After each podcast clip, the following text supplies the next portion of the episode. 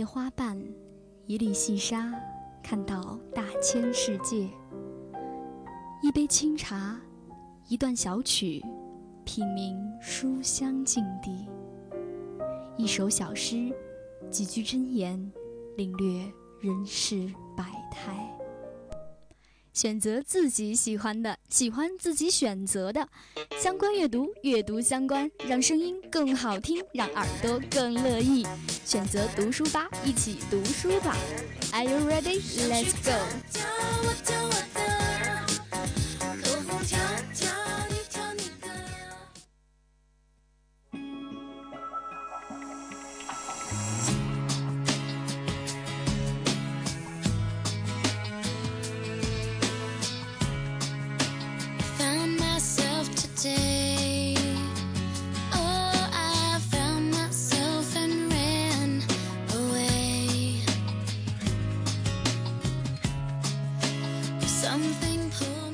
Hello，大家好，欢迎各位在北京时间的十七点三十分继续锁定调频九五二浙江师范大学校园之声。这一节是由佳怡为你带来的读书吧。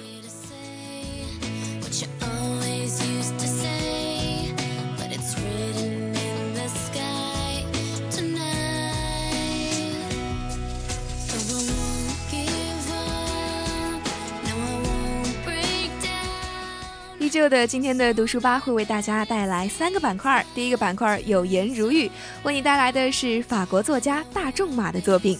第二个板块书童有道呢，会和大家分享到三本好书。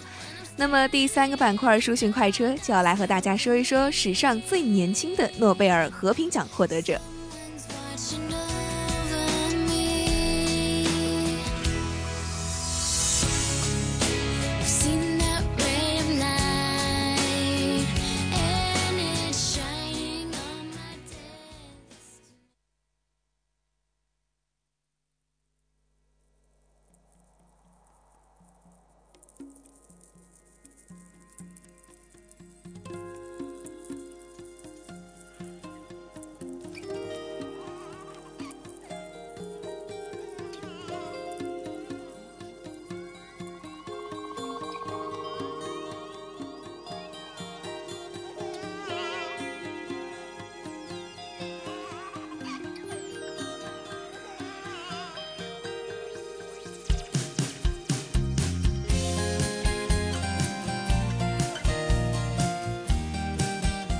马上进入今天的第一个板块，有言如玉。刚刚聊到了，说要给大家带来法国作家大仲马的作品。这部作品呢叫做《好吃的哲学：大仲马美食词典》。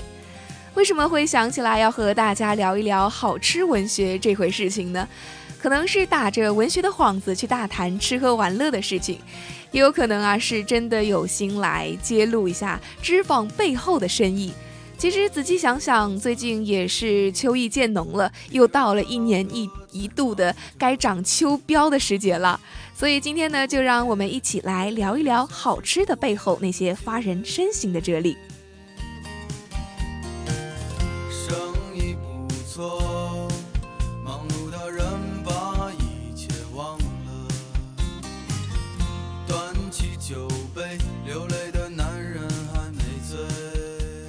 其实，在中国啊，自古以来关于饮食的这些文学作品，都流传着不少的经典。从我国最早的饮食专书《时珍录》，到记载元梅四十年美食记录的《随园食单》，饮食之道呢，其实一直都是文人墨客没有办法割舍的一个情怀。除了中国人啊，世界上最懂吃的、最有资格去评论吃的，想想应该就是法国人了吧。因为当哲学家们在仰望星空的时候，就有这位埋首在餐盘里的文豪，在享受之时呢，赋予了食物哲学的意味。他就是今天第一个板块的主人公大仲马。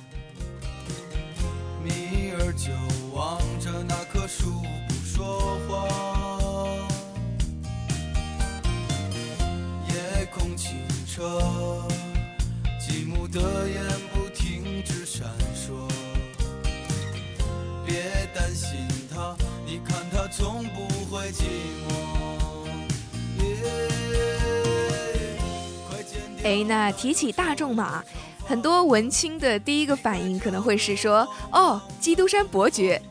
那当然呢，也会有一些不太靠谱的青年啊，想起的就是他的儿子小仲马的作品《茶花女》。无论如何呢，其实啊，在 Y Y 前的你都不会想到，说这位历史上赫赫有名的大作家，其实是一个不折不扣的高端吃货。这样希望。大仲马的一生呢，其实并不像他写的这一本书一样，看起来很轻快、很优雅。在写这本书之前呢，他的一生其实都是处在一个漂泊动荡的状态之中的。他经历过法国大革命，当过共和政府的将军，也因为他的母亲是女黑奴的身份，所以他的一生都饱受着种族歧视的困扰。一直到一八六九年，也是在他生命的最后时刻吧，他才带着他的厨师到一个海港小城，开始着手撰写这本他期待已久的美食词典。你也快走，快把以前忘了。会再见的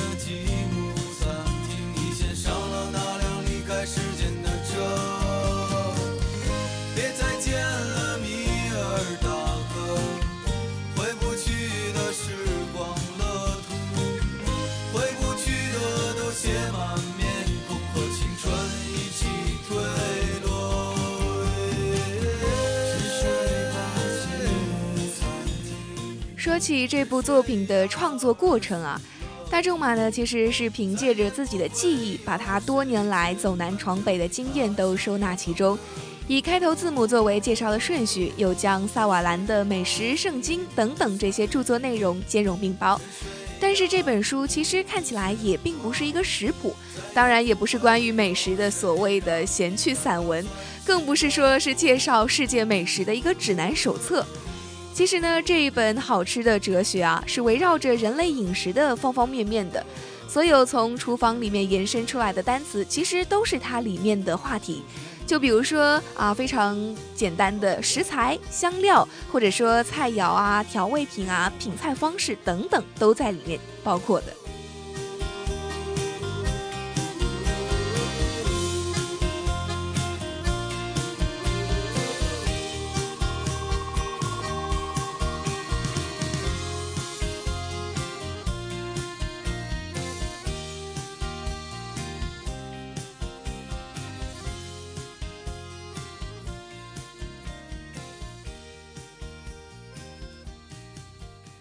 其实大仲马在写这部作品的时候呢，他往往会从一种食物落笔，把一些历史的掌故和奇闻异事都融入其中，其实是带着一种很率性，但是呢又很迷人的一种随意感。比如说像这本书介绍的第一样食物杏子，大仲马一路从杏树开始讲起，谈到了法国品种齐全的杏树，又跳跃性的谈到了杏果馅饼以及相关不靠谱的简易的做法。那为什么会说这是不靠谱的简易做法呢？其实啊，在这本书的序当中也提到了这本书原稿的狂放，有相当的一部分内容是错误的，或者说是根本没有意义的。所以呢，在这本书当中，如果你去读，你会尽情的去体会大仲马对于食物、对于美食的这种热情，还有他对于技术上的要求就不会很高。尽管大仲马创作这本书的初衷啊，只是说为了身处饮食条件相对较差地区的人，怎么样去学会更好的烹饪技巧。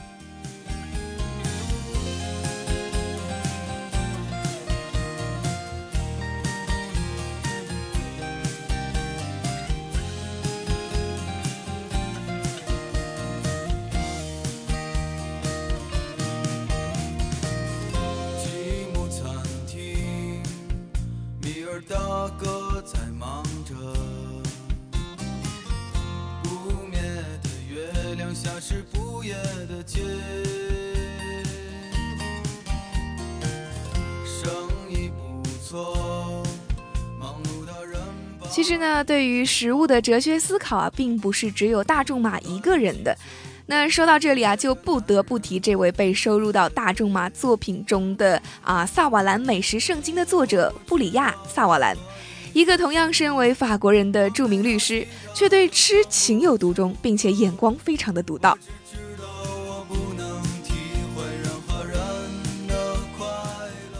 他呢和大仲马的随性不同的是，他在美食哲学当中更多了一份对于现实社会的犀利见解。就比如说他的著作《厨房中的哲学家》，第一部分就谈到了和吃喝有关的一些现象、历史原因和解决的办法。就比如说食欲啦、宴席啊，还有肥胖症、美食主义等等，深入的去剖析了人类，特别是法国人的饮食习惯。望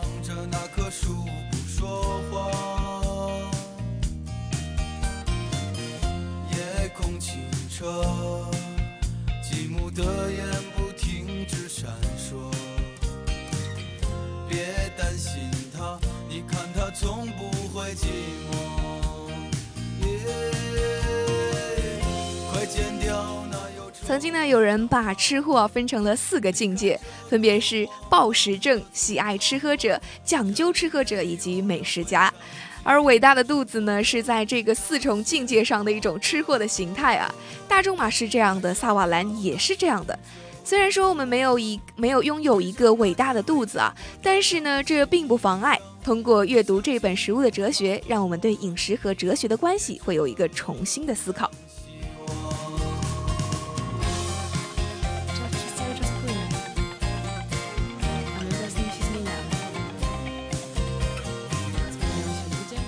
这个思考呢，或许就是这样的：吃呢，其实并不是一件简单的事情，仅仅说是满足口腹之欲的吃是特别肤浅的。那我们应该去深入的了解美食背后的东西。哲学呢，并不是很遥不可及的一件事情啊，它探究的所有问题，其实都深植于生活当中。年轻的时候啊，也许大家都会想觉得说，哎，没有办法理解它，但是那种思维方式真的是会存在在脑海当中的。所以呢，要把种子播撒在思想的土壤里，让好吃的食物长出懂得吃的哲学。这样呢，这个种子也许会萌芽，也许会枯萎，但是最后你总会得到些什么。我觉得可能这些啊，就是这本书全部价值所在了。回不去的都写满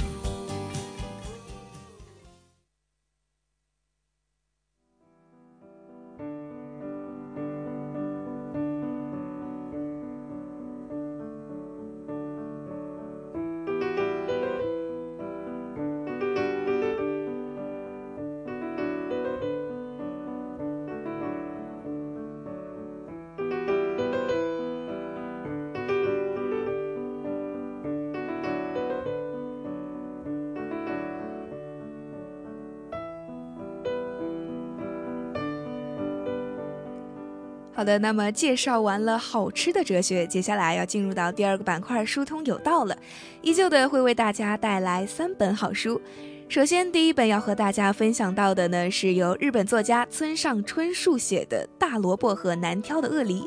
这本书呢是由施小伟翻译，出版社呢是来自于南海出版公司。其实说到村上春树啊，这是一个大家都再熟悉不过的日本作家了。除了他的代表作大家都很熟悉的《挪威的森林》之外呢，还有很多的作品，像《且听风吟》《海边的卡夫卡》等等，都是典型的文艺青年的书单中啊不可或缺的一员。当年五月天的一张专辑《神的孩子都在跳舞》，其实就出自于村上的作品。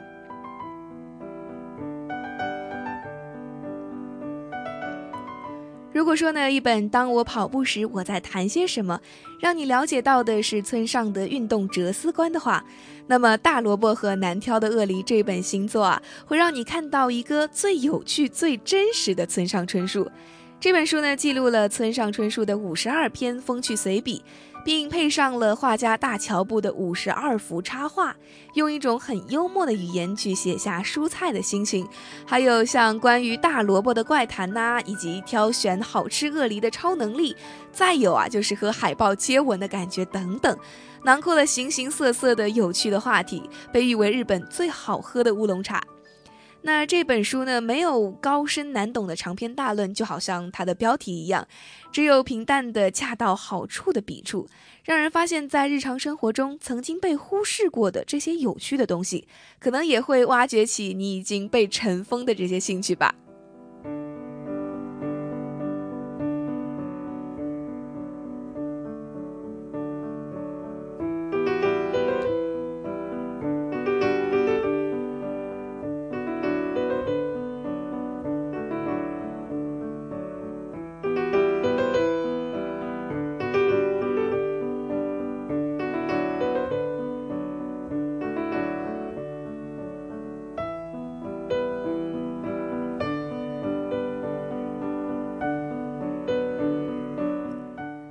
为大家推荐了一位来自于日本作家的这部作品啊，那接下来要和大家分享到的第二本书呢，那我们来将目光看到国内，这本书呢叫做《北平无战事》，作者是刘和平，来自于作家出版社。刘和平呢，其实说起这个作家，比起书，想到更多的可能会是电视剧，比如说赫赫有名的《雍正王朝》《大明王朝一五六六》这些历史剧啊，其实都是出自于他的他之手。而他本身呢，也是一个长期从事历史研究的一个剧作家。正是因为他对历史的高度尊重和还原，所以说这些作品才得以成为经典。当然呢，也包括最近热播的由同名小说改编的电视剧《北平无战事》，也就是今天为大家推荐到的这一本书。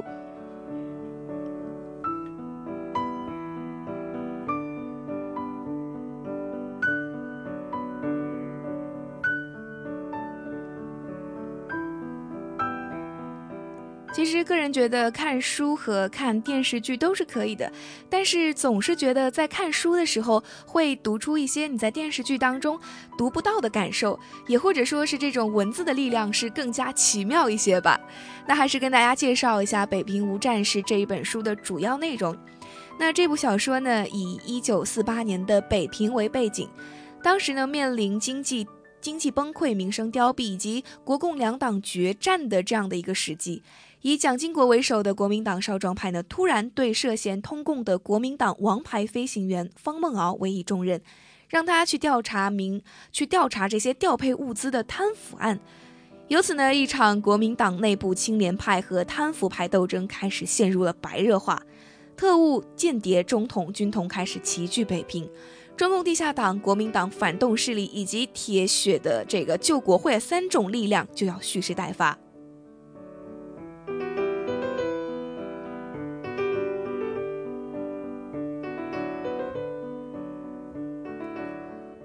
其实啊，这个并不是你想象当中的同卖家作品一般的谍战小说。小说中的人物呢，虽然说都是虚拟的，但是他们的真实身份是在民国的历史上有迹可循的。小说虽然是一个看似记录历史的主题，实际上呢，说的却是反贪反腐败。那这是一本需要你字字斟酌的小说，它会让你明白，当一个巨大的存在一瞬间消失的时候。它不是土崩瓦解，而是一堵高墙。历史在那边，而我们在这边。那么这本刘和平的《北平无战事》推荐给大家。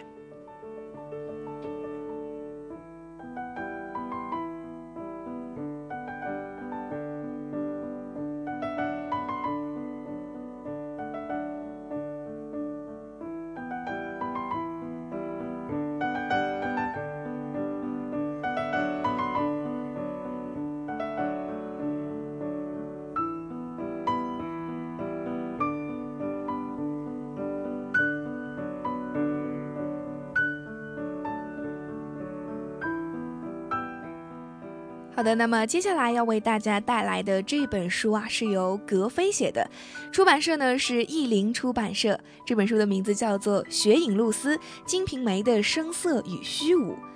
其实，在中国人集体阅读的印象当中啊，《金瓶梅》这本书似乎是一本啊见不得光的一本书啊。在地铁或者说是在咖啡馆，人们好像会很乐意公然的去捧起一本《红楼梦》在阅读。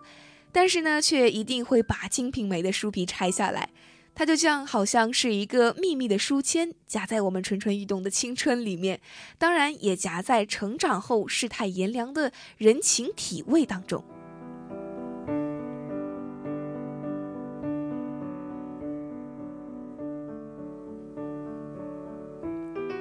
那当然啦，好在自古至今都有那么一批的阅读者，传承着《金瓶梅》字里行间的辛酸和克制，奉它为超越《红楼梦》的惊世之作。格非呢，就是其中的一位。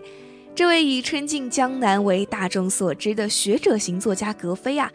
他就从三个维度去解读了《金瓶梅》，还原了广阔的时代背景，把握了作者的世界观。最后呢，他从文字和故事去入手，去品味很多很细小、很庞杂的妙处。作者格非呢，对《金瓶梅》和现代中国社会的内在关联的这种洞察，其实也赋予了这本书更深刻、更绵长的一个现实意义。那也是借助他的这个分享吧，我相信大家也可以在阅读这本书当中，找到《金瓶梅》当中一个不同的世界。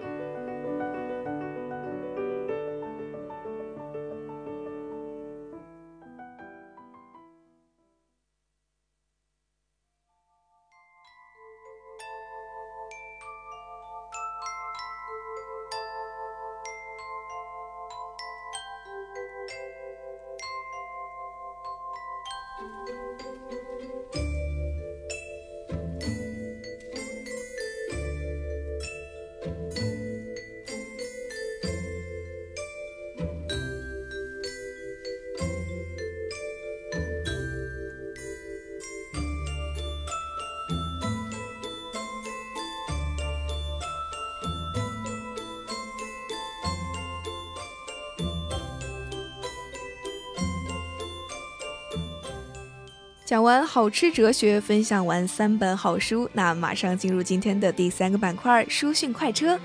今天要为大家带来的书讯啊是这样子的：史上最年轻的诺贝尔和平奖获得者马拉拉传记《我是马拉拉》简体中文版出版。可能在这个二零一四年的十月十号之前啊，很多人还会提问说：“哎，马拉拉是谁？”但是呢，现在可能无需多言，你也会知道啊。这个出生在巴基斯坦、年仅十七岁的女孩，就是今年的诺贝尔和平奖获得者。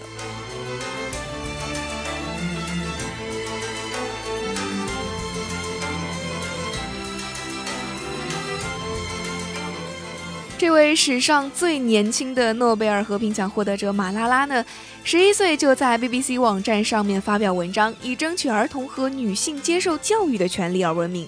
那今天讲到的这个《我是马拉拉》简体中文版啊，这本书呢，其实是用啊非常朴实、非常准确的语言，很全面、很真实的再现了马拉拉的传奇经历。全书呢，充满了一种啊很积极、很向上的那样的一份活力和希望。年轻的马拉拉呢，用很轻松、很优雅的态度，发出了连子弹都无法穿透的坚定力量，让读者看到了一个虽然说是经历了重大灾难，但是呢，他却学会成长，学会如何用行动去影响世界。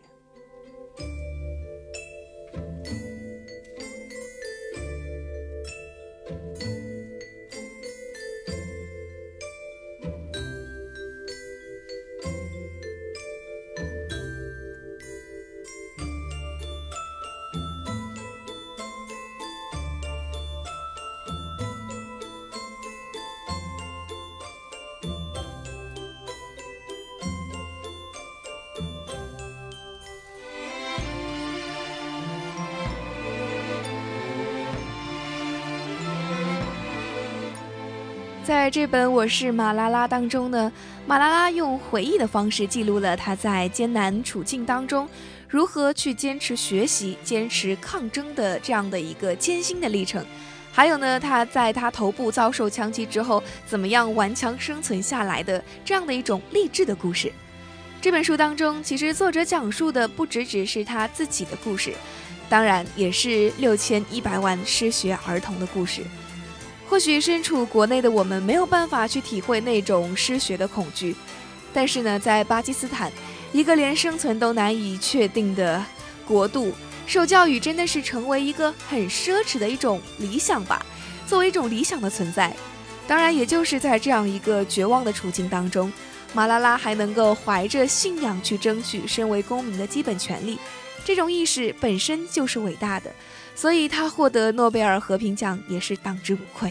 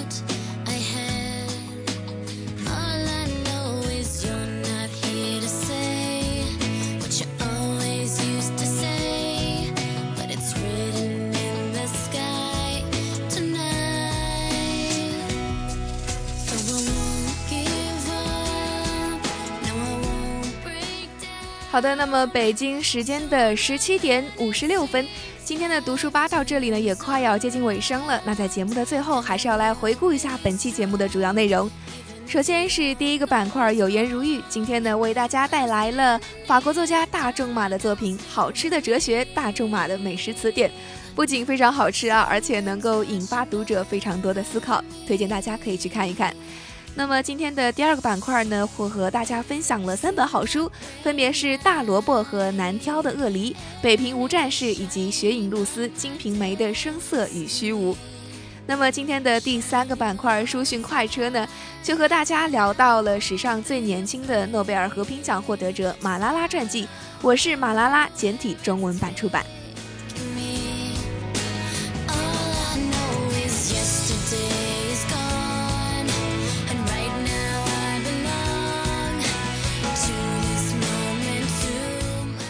好的，那么今天的读书吧就是这样了，我是佳怡。最后呢，也要感谢我们的编辑路南。好的，那么我们下周二同一时间不见不散，拜拜。